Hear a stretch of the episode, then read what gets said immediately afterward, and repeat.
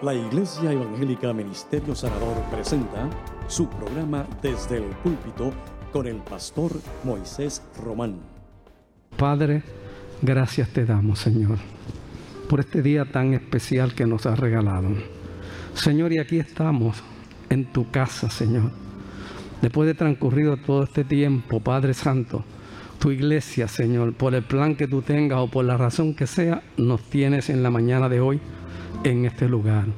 Así, Señor, que pedimos que bendigas, Padre, al pueblo que ha llegado, Señor. Bendice a cada familia nuestra, Señor, que, que, está, aquí representada. Y bendice a aquellos hermanos que están con nosotros también a través de las redes, Señor. Haz provisión para todos en el día de hoy, Señor. Bendice a tu pueblo, Padre. Bendice el grupo de adoración que está con nosotros y músicos, Señor. Bendice tu palabra que la vamos a leer. Bendice la palabra y el mensaje que ha de ser predicado, Señor. Todo lo hacemos para la gloria de tu nombre. En el nombre de Jesús. Amén. Y amén. Leemos la palabra del Señor. Manténgase así en pie. En el Salmo 84, los versículos de 10 al 12, que dicen de la siguiente manera porque mejor es un día en tus atrios que mil fuera de ellos. Escogería antes estar a la puerta de la casa de mi Dios que habitar en las moradas de maldad. Porque sol y escudo es Jehová Dios. Gracia y gloria dará Jehová. No quitará el bien a los que andan en integridad. Jehová de los ejércitos, dichoso el hombre que en ti confía. Que Dios bendiga esa palabra. Damos gracias al Señor. Aleluya. Seguimos en la adoración con nuestros hermanos adoradores. Gloria a Dios, aleluya. Santo eres Jesús. Dios le bendiga, iglesia. Aleluya. Diga conmigo en esta mañana como David en el Salmo 62. En Dios solamente está callada mi alma. De Él viene mi salvación. Él solamente es mi roca. Él solamente es mi salvación. Él es mi refugio. No resbalaré. Aleluya.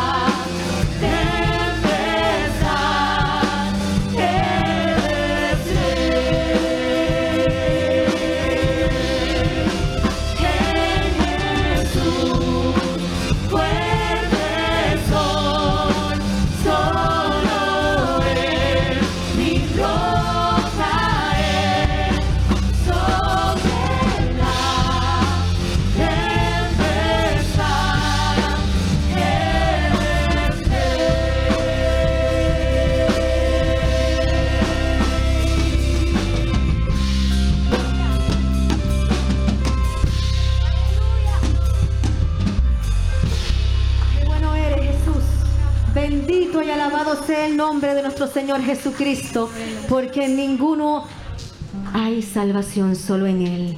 Porque no hay otro nombre bajo el cielo dado a los hombres en el cual podamos nosotros confiar. Aleluya. Qué bueno eres, Jesús.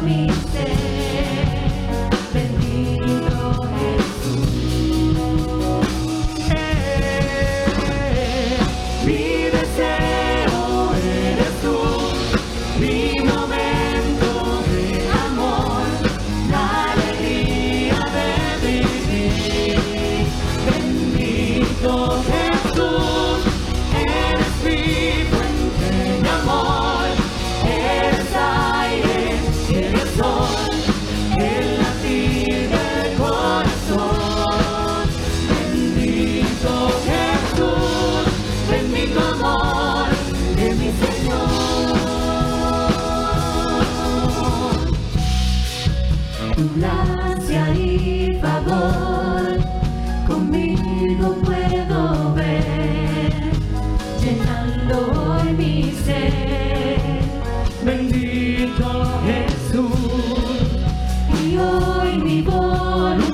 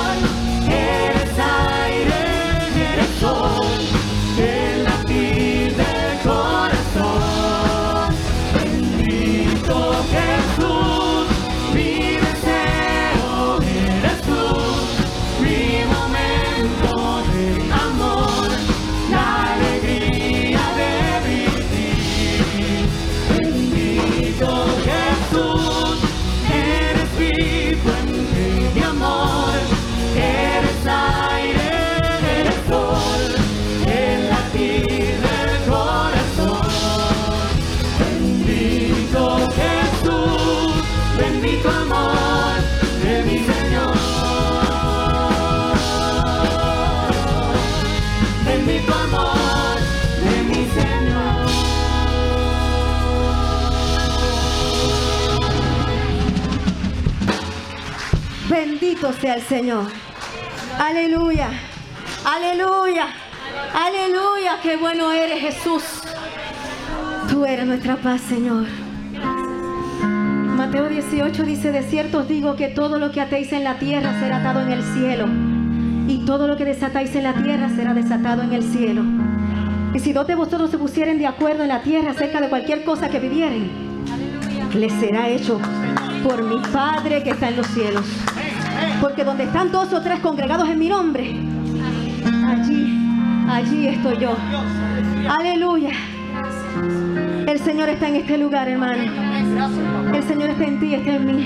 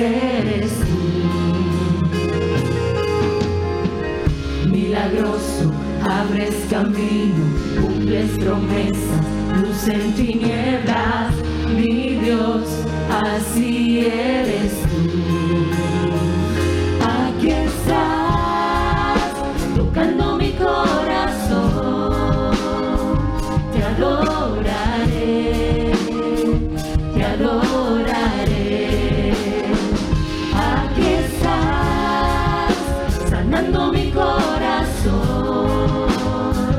Te adoraré, te adoraré. Te cantamos.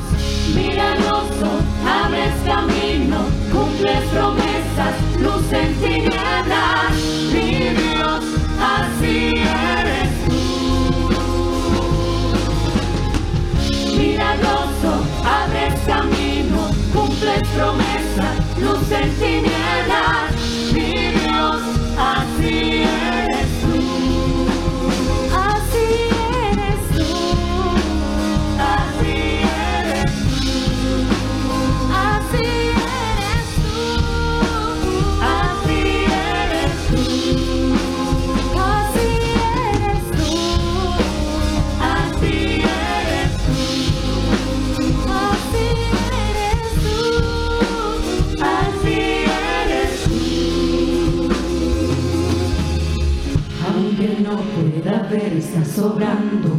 Aunque no pueda ver, está sobrando. Siempre estás, siempre estás sobrando. Siempre estás, siempre estás sobrando. Aunque no pueda ver, está sobrando. Aunque no pueda ver, está sobrando. Siempre estás, siempre estás sobrando. Siempre estás, siempre estás sobrando. Aunque no pueda ver, está sobrando. Aunque no pueda ver, está sobrando. Siempre estás, siempre estás sobrando. Siempre estás, siempre estás sobrando. Aunque no pueda ver, está sobrando. Aunque no pueda ver,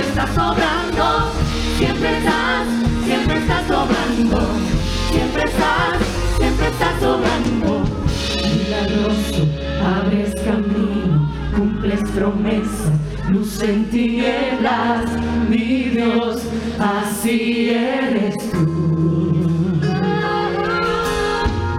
Milagroso, abres camino, cumples promesas, luz en tinieblas, mi Dios, así eres tú. Milagroso, abres camino, cumples promesa, luz en tinieblas, así eres tú. Milagroso, abres camino, cumples promesas, luz en tinieblas,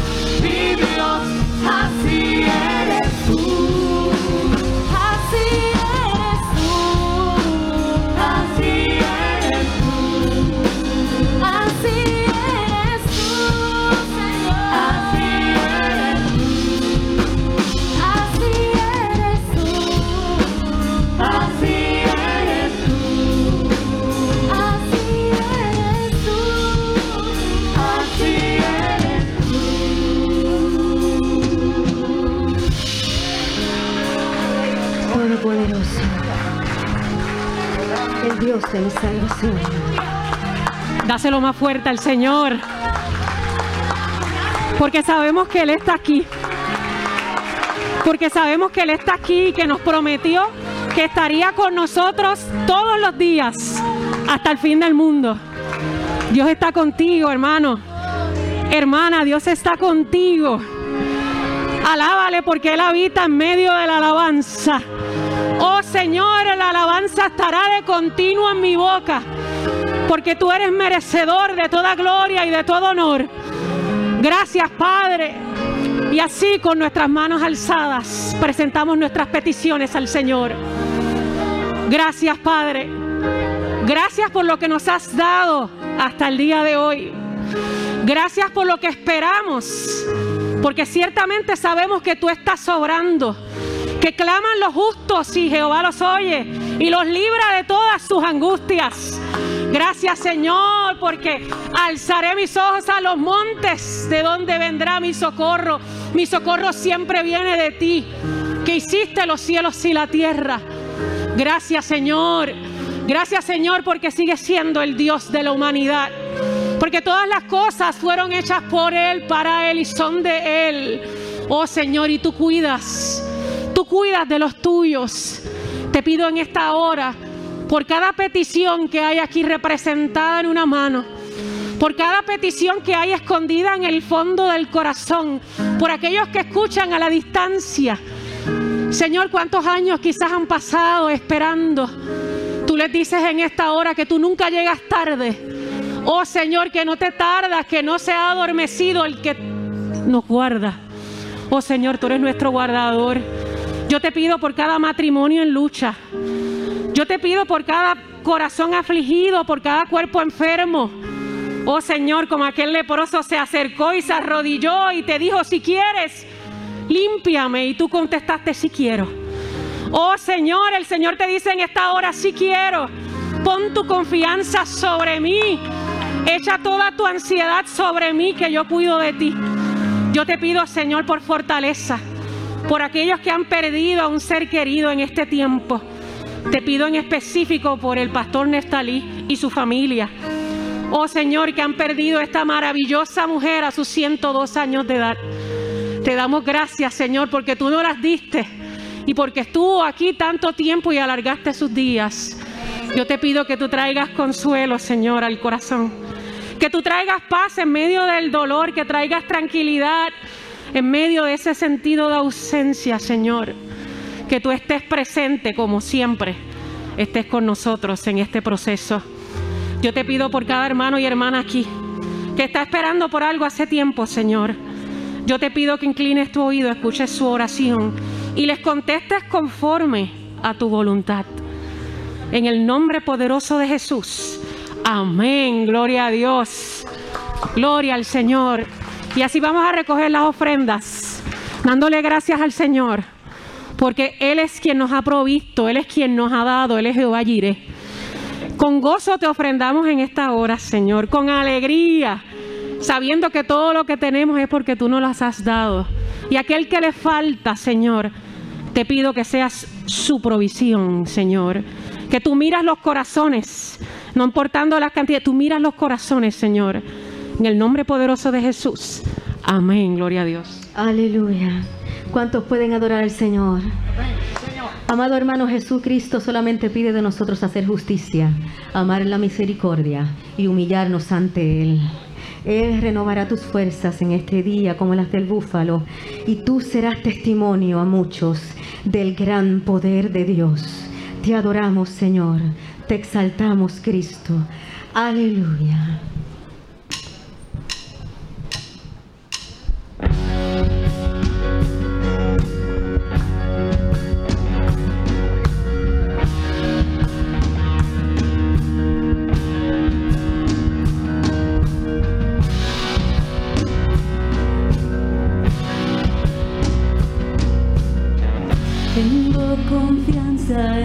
mm -hmm.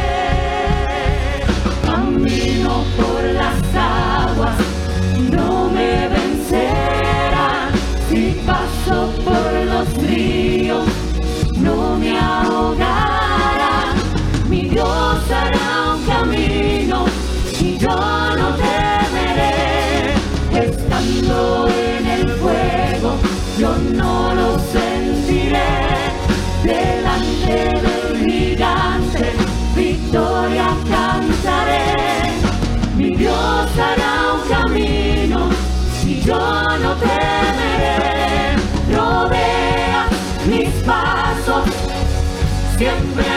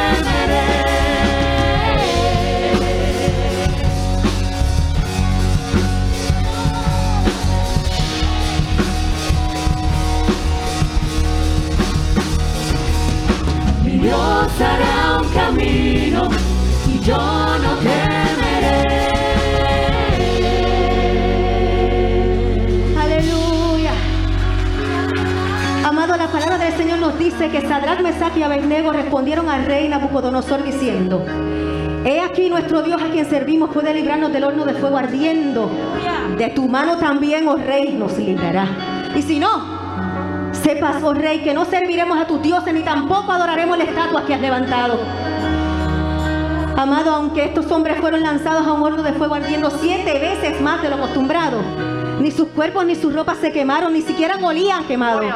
No sufrieron ningún daño. Ellos fueron echados, atados por un, pero un horno se paseaba. Se paseaban libremente. Entraron tres en medio del fuego, pero los acompañaba otro, otro varón semejante, semejante al Hijo de los dioses. Y es porque donde está el Espíritu de Dios, allí hay libertad. Si en esta mañana te sientes que estás en un horno de fuego ardiendo y que en cualquier momento las llamas van a consumirte, no temas, confía en Dios. Aunque te sientas atado de manos, no temas, confía en Dios. Aunque no tengas fuerza, no temas, confía en Dios. No se turbe vuestro corazón ni tenga miedo, porque Jehová es tu guardador.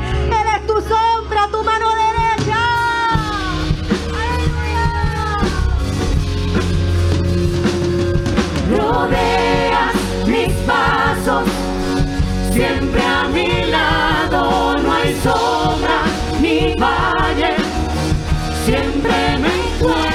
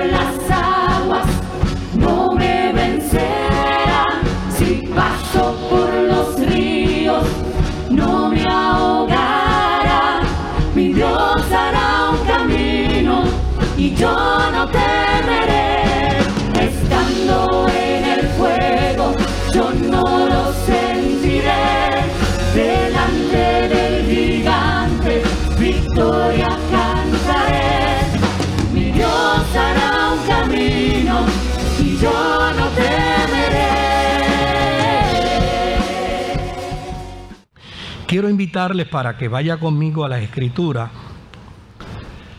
Romanos capítulo 12 y versículo 1, donde dice la palabra del Señor.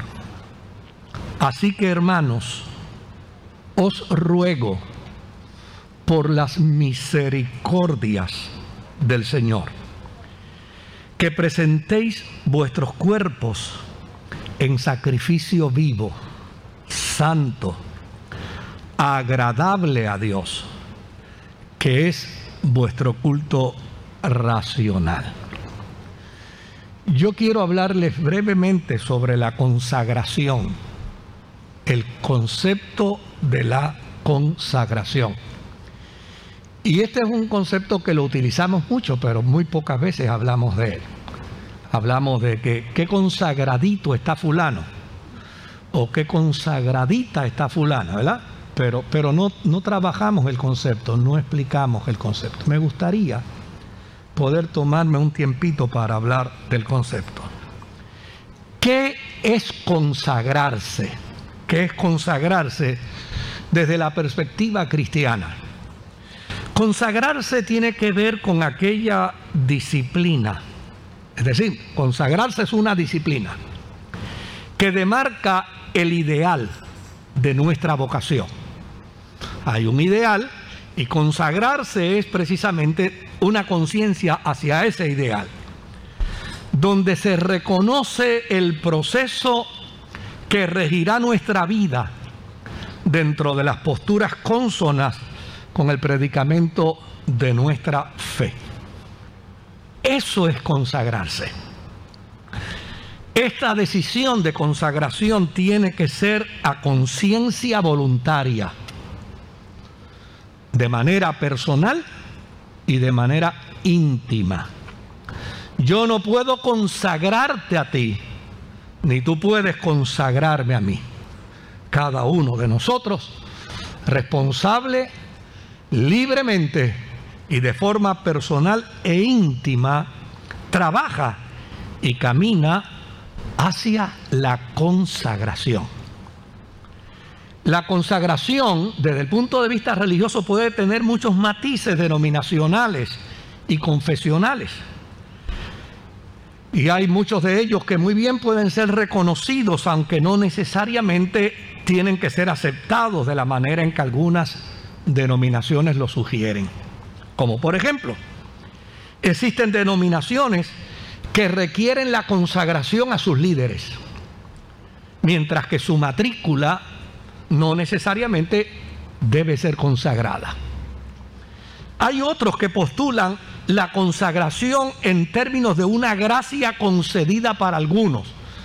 Es decir, puedes consagrarte porque, porque Dios te capacitó para consagrarte, pero no todos están capacitados para consagrarse, según algunas escuelas religiosas, ¿no? También existen aquellos que cayendo en la trampa de la apariencia, viven un estilo artístico de consagración, como los fariseos del tiempo de Jesús. Gente que ha entendido que lo más importante es la apariencia, no el compromiso, no la vida, no la acción, no la conducta, sino meramente la apariencia. Y desde luego hay otros que, entienden y plantean que estos conceptos religiosos de consagración nada tiene que ver conmigo, cuando es todo lo contrario. Hay una consagración general para todos los creyentes, práctica en la que todos los creyentes podemos aspirar dentro de la fe cristiana sin pretender dejar la responsabilidad de la consagración a los demás. Es decir, hay un desafío de la vida cristiana que nos invita a trabajar hacia la congregación. La consagración es una disciplina que está permanentemente evidenciada en todos los procesos de la vida humana. El estudiante consagrado es aquel que nunca abandona su responsabilidad de estudios, porque está consciente que esa es la mejor manera para obtener una buena nota. Cuando hay, cuando hay un creyente, un estudiante consagrado, llegó el viernes, lo invitan a una fiesta, pero está consciente que debe tomar un examen y hay que prepararse y prefiere renunciar a la diversión porque se ha consagrado al estudio. Esa es consagración. Lo mismo el profesional. El profesional que ha entendido perfectamente su labor como una de prestigio en cuanto a calidad de su trabajo, vive dentro de la experiencia de una consagración, vive consagrado a su profesión, porque entiende que de la única manera que podrá, dar prestigio y calidad de su trabajo es a través de la consagración se dedica al estudio, se dedica a la investigación, se dedica al profesionalismo, a la profesionalización, porque a eso es que le llamamos consagración. Lo mismo acontece con el atleta. El atleta que quiere alcanzar niveles altos, porque no se conforma con ser del montón, no se conforma con ser mediocre.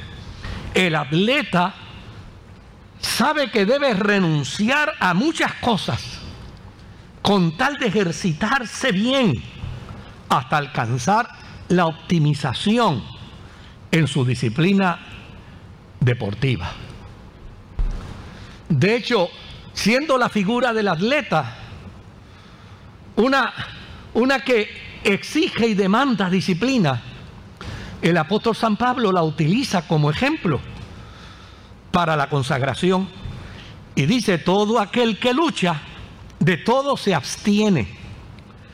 ellos a la verdad para recibir una corona corruptible, pero nosotros una incorruptible. Fíjese que la disciplina de la, de la consagración es una disciplina que nos fuerza a todos en distintos roles de nuestra vida. La fe no puede ser una excepción. En la fe no podemos pensar que no hay una tarea y una disciplina de consagración. El creyente tendrá que desarrollar dentro de su experiencia de consagración el sentido más profundo de su meta. ¿Y cuál es el sentido más profundo de la meta de un creyente cristiano? A veces no hablamos de esto, pero ¿sabe cuál es la meta de un creyente cristiano? Parecerse a Jesús. Olvídese de los demás. Olvídese si es pentecostal, si es bautista, si es metodista, si es católico, si es adventista. Esa no es la meta. La meta no es hacernos buenos eh, religiosos denominacionales.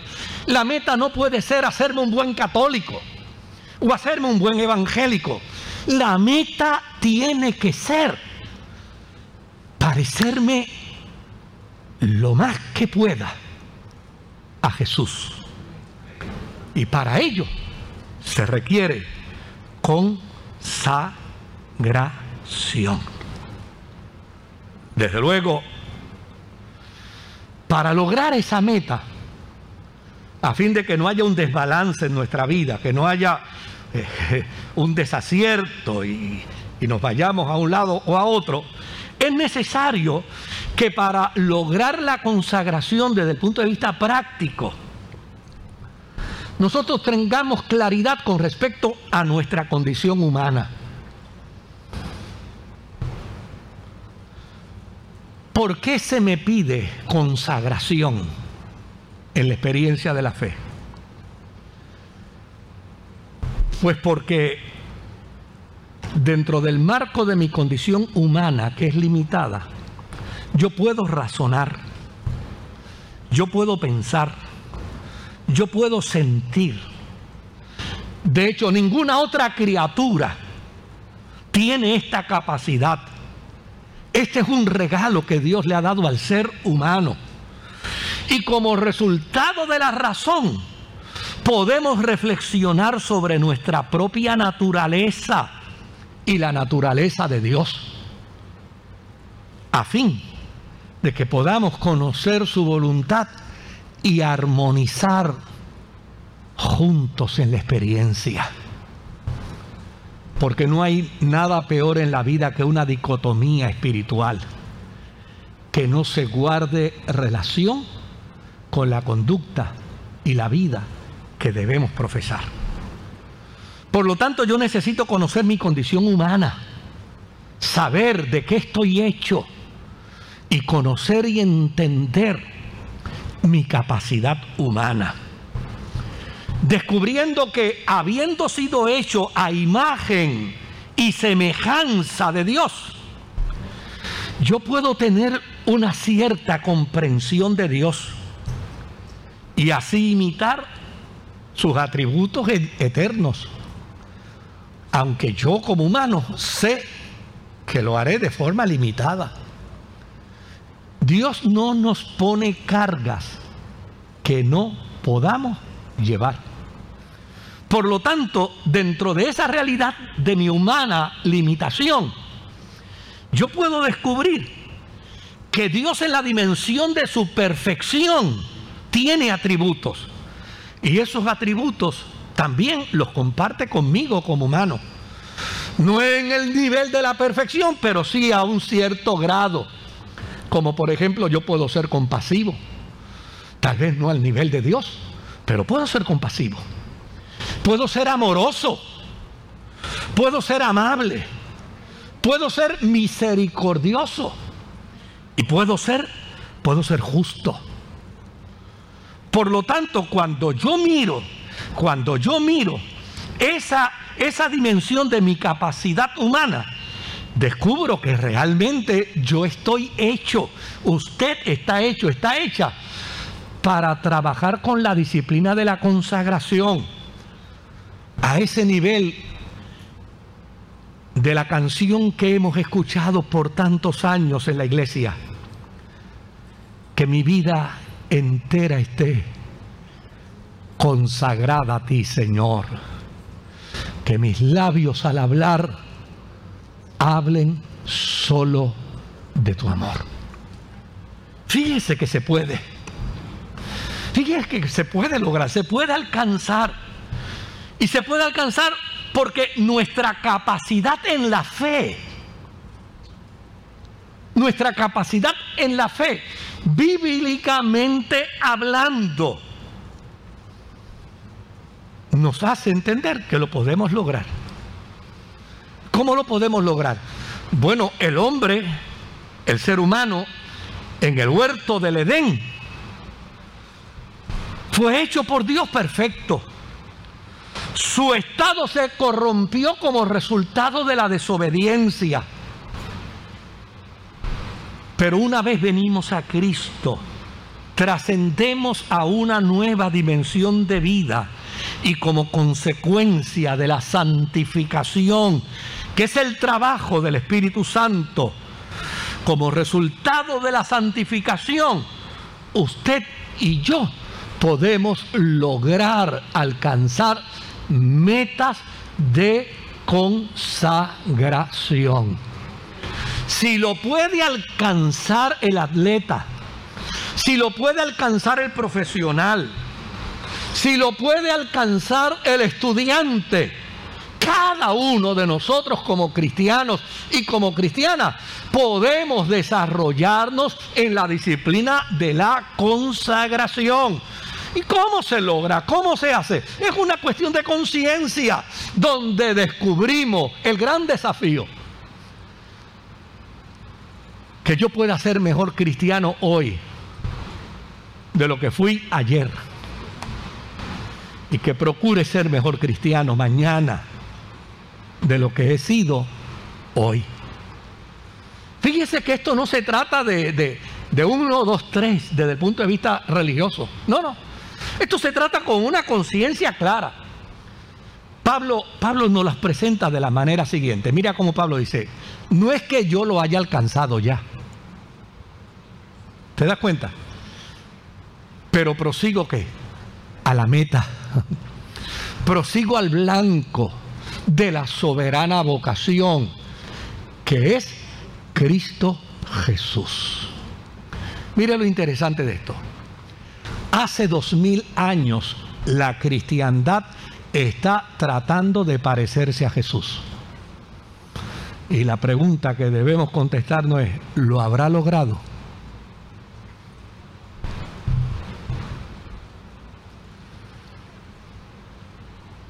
La gran ventaja de toda esta experiencia es que si no lo hemos logrado, es como resultado de una ausencia de conciencia. De esa consagración. Esa conciencia nos lleva a entender que si bien es cierto, estamos limitados por nuestra naturaleza humana, no es menos cierto que debemos aspirar a una vida de cambios, y de transformaciones que nos ayuden a revelar a Jesucristo. Oh sí, yo estoy limitado y soy imperfecto y cometo errores y me caigo y vuelvo de nuevo y entro en unos procesos de desatinos como resultado de mi humanidad. Lo que yo no debo perder jamás de perspectiva es la gran invitación que como cristiano se me hace precisamente para alcanzar una meta de santificación. Los maestros yo estoy seguro que han vivido esa experiencia muchas veces.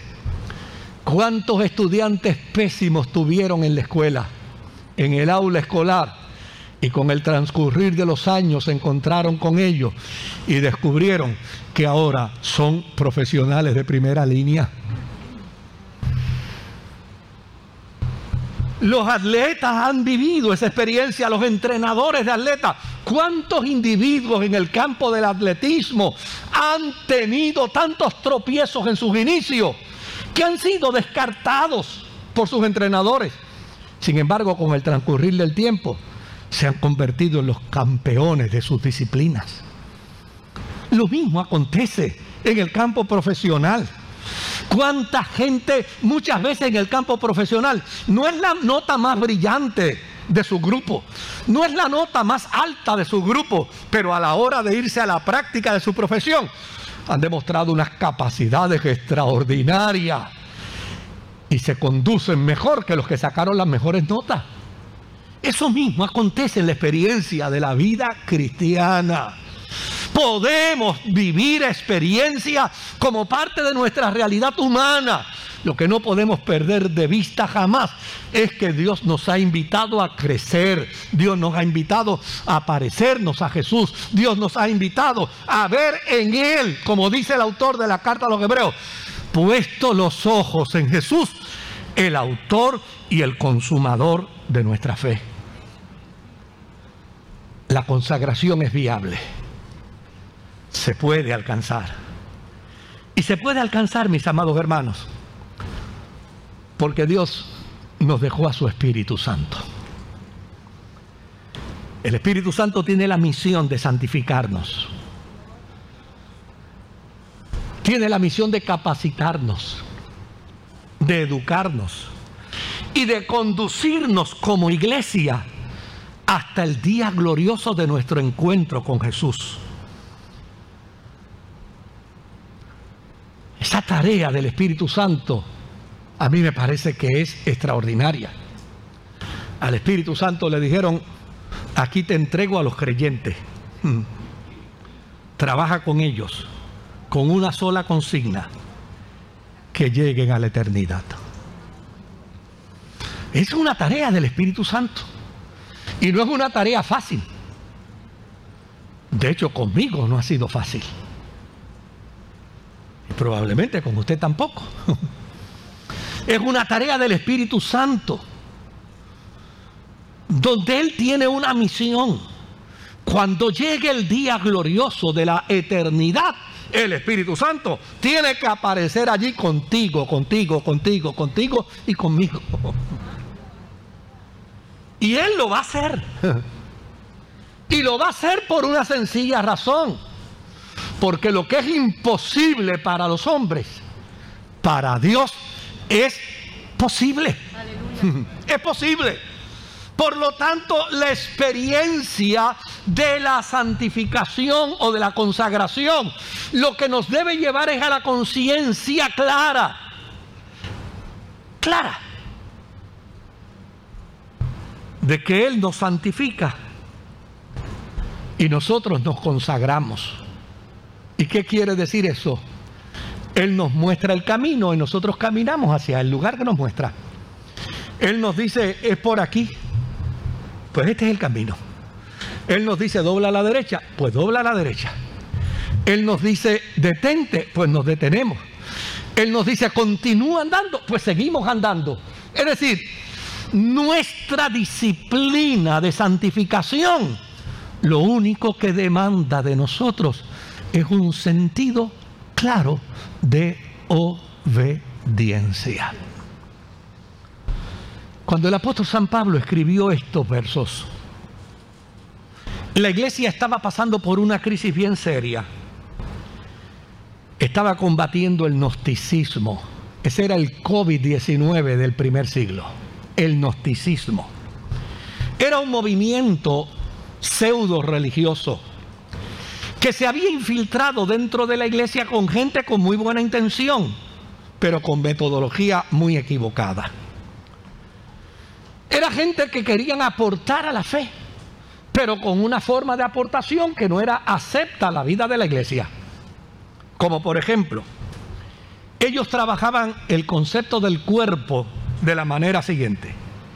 Ellos decían, el cuerpo es totalmente malo.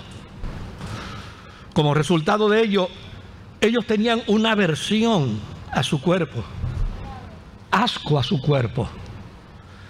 Y desde luego, ellos comenzaron a presentar propuestas para combatir la mente y el cuerpo. ¿Y cuál fue la propuesta que ellos presentaron? Hay que acabar con el cuerpo. Pero ¿cómo acabamos con el cuerpo? Ah, pues los gnósticos decían, mira, tú acabas con el cuerpo de dos maneras, de dos formas. Una de ellas es negándole cualquier tipo de placer. Si tu cuerpo está cansado, cánsalo más. No le dejes descanso. Si tu cuerpo tiene sueño, no lo dejes dormir. Si tu cuerpo quiere comer, no lo dejes comer. Si tu cuerpo quiere tomar, no le permitas beber agua. Y ellos planteaban que de esa manera se destruía el cuerpo malo. Por el otro lado, había otros proponentes que decían, tenemos una solución mejor para acabar con el cuerpo, con la maldad del cuerpo. Decían, ¿cuál es la solución? Decía, dale al cuerpo todo lo que quiera hasta que lo ahogues en su propio placer. Y desde luego, como esa era más fácil y era más placentera, la gente se fue por ahí. La gente se fue por ahí vamos a darle muerte al cuerpo. Entonces usted veía la gente en inmoralidad diciendo, le estoy dando muerte al cuerpo. En inmoralidad. La iglesia planteó algo totalmente distinto. La iglesia en lugar de decir que el cuerpo era malo, ¿sabe qué dijo?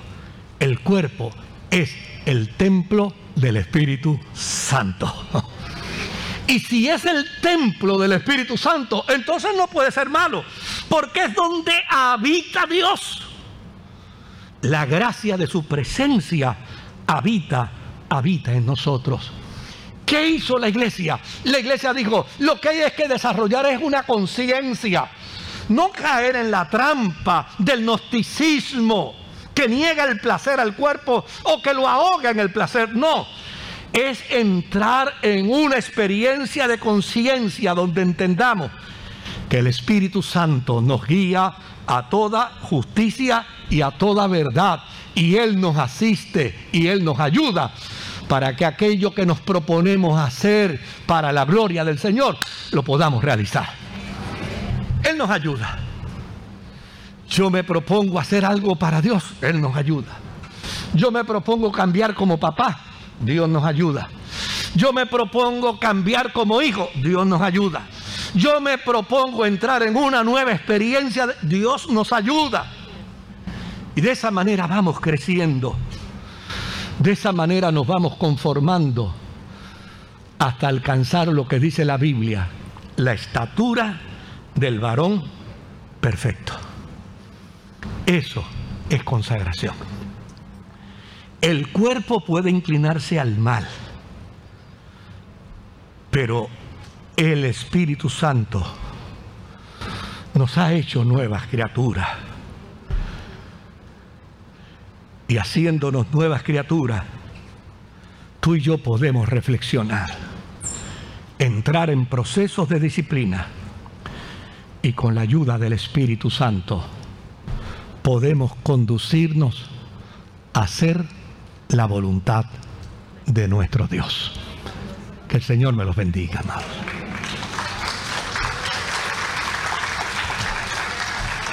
Les invito a inclinar su rostro ahí donde está.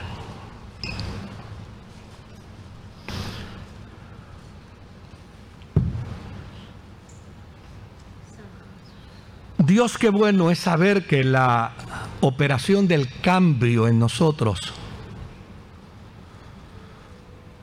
no es producto de una confrontación denigrante. No es producto de un proceso donde nos expones a la vergüenza. No es producto de un proceso de confrontación que me valida ni nos ridiculiza. Qué bueno es saber que el proceso de transformación y de cambio que tú propones es el que nos dignifica, el que nos hace mejores seres humanos, el que nos hace mejores hombres y mujeres, mejores ciudadanos, el que nos hace mejores padres, mejores hijos, el que nos permite constituir mejores familias el que nos permite aún dentro de nuestra limitación humana recurrir a tu auxilio. Y cuando siento que no puedo y cuando sentimos que es imposible, pedimos tu asistencia y tú nos ayudas. Qué bueno es saber, Dios, que no hay imposibilidad, no hay imposibilidad como cristiano, como cristiana, para aspirar parecernos a Jesús, el autor y el consumador de nuestra fe. Porque tú nos alientas, porque tú nos levantas, porque tú nos restauras, porque tú nos bendices. Es con esa esperanza, Dios mío, que podemos salir de tu casa hoy declarando, declarando que mi disciplina de consagración no se detendrá, seguirá hacia adelante, a pesar de mi limitación humana en el nombre de Jesús. Amén, Señor. Amén. La Iglesia Evangélica Ministerio Sanador presentó su programa Desde el Púlpito.